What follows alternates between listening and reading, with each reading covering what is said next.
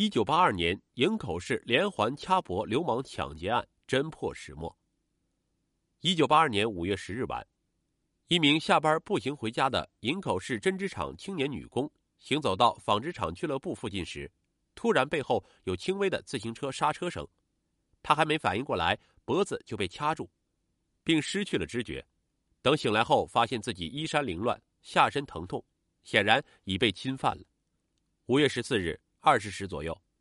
一名青年女工下班回家，行走至永红路青年交通港附近时，被一名骑自行车的歹徒拦住。歹徒上去就掐住她的脖子，让她一时失去了意识。歹徒将她拖到一个居民楼楼洞里，准备实施侵犯时，女工突然醒来，拼死反抗，并大声呼救。歹徒唯恐招来人，慌忙停止侵犯，拔腿就跑，连自行车都不要了。一小时后的二十一时。另一名女青年被歹徒从身后掐住脖子，掐晕后拖到隐蔽处侵犯，事后还被抢走一个人造手提兜。五月二十二日晚，一名家住在站前区向东街的女青年走到自家门口，准备掏钥匙开门时，被骑自行车的歹徒截住，掐住脖子，正打算进行侵犯时，被路过的群众发现，歹徒被迫停止侵犯，抢走女青年的精工舍牌手表后逃走。营口市公安局和站前区公安分局两级公安机关组织警力对这四起掐脖流氓抢劫案进行紧张侦办，却一筹莫展时，掐脖案依然在继续。七月二十六日晚，一名家住在站前区八田地街的青年女工，将自己的自行车往自家简易房里推时，被一名歹徒尾随进屋，掐晕后被侵犯。八月十五日晚。一名农村进城找工作的少女被一名歹徒以同样的手段侵犯。八月二十五日晚，又有一名下班的年轻女营业员遭到歹徒毒手。在专案组的调查中，五名女青年承认自己曾经遭到歹徒同样手段的摧残，但因为害怕丢人而没有报案。还有五名女青年反映自己有同样的遭遇，但因为自己拼死反抗而未能让歹徒得逞，因此在不到四个月的时间里。站前区就接连发生了类似的掐脖子流氓抢劫案十一起，有三名女被害人被抢去了手表，两名被抢去了提兜和少量现金。接连发生的掐脖子流氓抢劫案，让整个营口市人心惶惶，尤其是有颜有貌的女青年们更是提心吊胆。有条件的让家人陪同，没有条件的也得几个人结伴上下班，反正就是不敢自己单独走夜路了。为了还营口群众一个安宁的生活环境，营口市市委、市政府要求营口市公安局限期破案。营口市公安局不敢怠慢，立即由市局局长亲自挂帅，成立了破案指挥部，并召开案情分析会。经反复研究，认为这批案件有以下共同点：一、歹徒的作案手法均是先盗窃自行车后，在路上寻找合适的作案目标女青年，并偷偷尾随。接近后，伺机掐住被害人脖子，让对方失去反抗能力后，劫持到僻静处进行侵犯。事后抢劫被害人的财物后，弃车逃跑。二，案发地点集中在营口市站前区八田地派出所和建设派出所的区域内。三，案发时间均在二十时至二十二时。四，综合被害人的描述，歹徒应该是二十岁左右，身高一米七左右，脸色较黑。高颧骨、大眼睛，说话嗓音较粗，身体健壮。经对几处现场提取到的歹徒体液化验结果证明，歹徒的血型均为 B 型。五，从几个现场提取到的鞋印表明，罪犯在作案时穿的是一双长筒胶靴，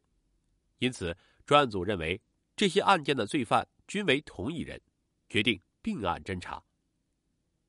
在确定侦办方向后。破案指挥部向全市各级公安和内保部门印发并案侦查的通报，并开展全面排摸。在此基础上，由营口市公安局刑警大队和站前区分局刑警队组成的专案组进行重点调查，组织能辨认罪犯面貌特征的被害人，在便衣的保护下，在罪犯出没的场所进行秘密辨认，组织警力在案发重点地区进行蹲守，为防罪犯销赃。专案组组织警力对寄卖和旧物市场和店铺进行监视控制。八月二十七日，一名被害人在营口市建设银行附近辨出一名重大嫌疑人，侦查员随即进行盯梢，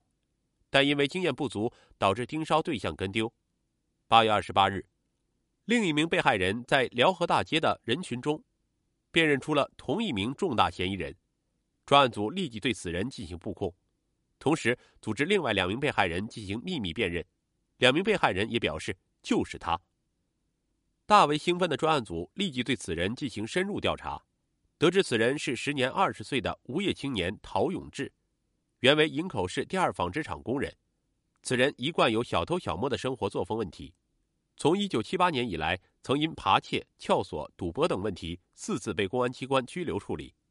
一九八二年一月，因为殴打一名营口市第二纺织厂女工和无故旷工半个月，被工厂开除。被开除后的陶永志更加破罐子破摔，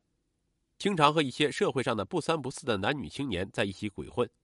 并因为多次扒窃和偷自行车而被公安机关拘留处理。经过讨论，专案组决定暂时不动陶永志，因为虽然有三名受害人指认了陶永志，而且陶永志也有足够的作案动机，但根据现在掌握的证据，尚不足以给陶永志定罪。因为市局在前几年曾经吃了无数次摘生瓜的亏，先抓了人，但因为证据不足而被迫放人的例子数不胜数，因此市局领导班子要求专案组对抓捕陶永志这一问题上必须慎之又慎，要将此人的作案证据坐实落实。对此，专案组组织了一支精干的侦查队伍，分成七个监视小组，在陶永志住处和经常去的地方进行秘密布控。另外，在陶永志家的同楼邻居和营口市劳动教养院的人员中，各安插了一名特勤人员，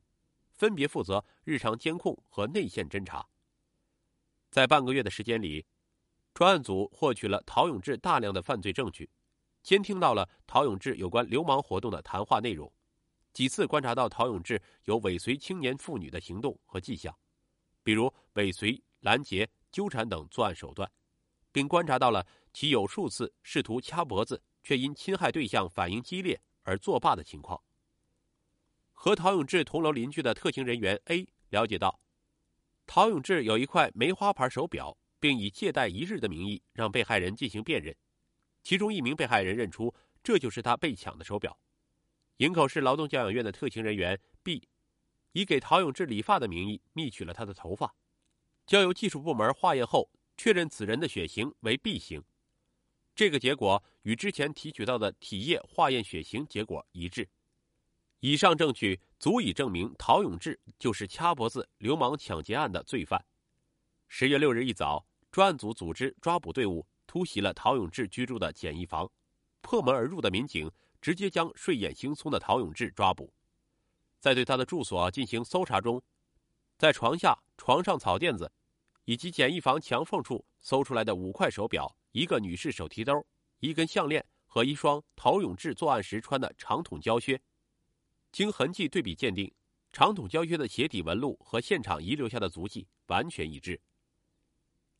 面对大量的证据，陶永志先后交代了其自1982年以来的十一起流氓抢劫案的犯罪事实。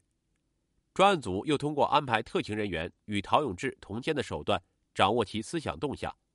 通过监狱手段。迫使陶永志又交代了另外三起流氓抢劫案。在陶永志心理防线彻底崩溃后，又接着交代了另外六起公安机关不掌握的隐案。至此，经反复核实，确认陶永志总共作案二十起，其中重大案件十二起。营口市连环流氓抢劫案经过营口市公安机关五个月的侦办后，宣告破案。案犯陶永志。最终以流氓罪、强奸罪、抢劫罪的罪名被营口市检察机关批准逮捕。按照一九七九年通过的刑法，流氓罪根据情节严重程度，可以被处以三年以上七年以下有期徒刑。一九八三年严打后，最高刑罚上升为死刑。强奸罪根据情节程度，可以被判处以三年以上十年以下的有期徒刑。抢劫情节严重的。可以被处以十年以上有期徒刑、无期徒刑至死刑。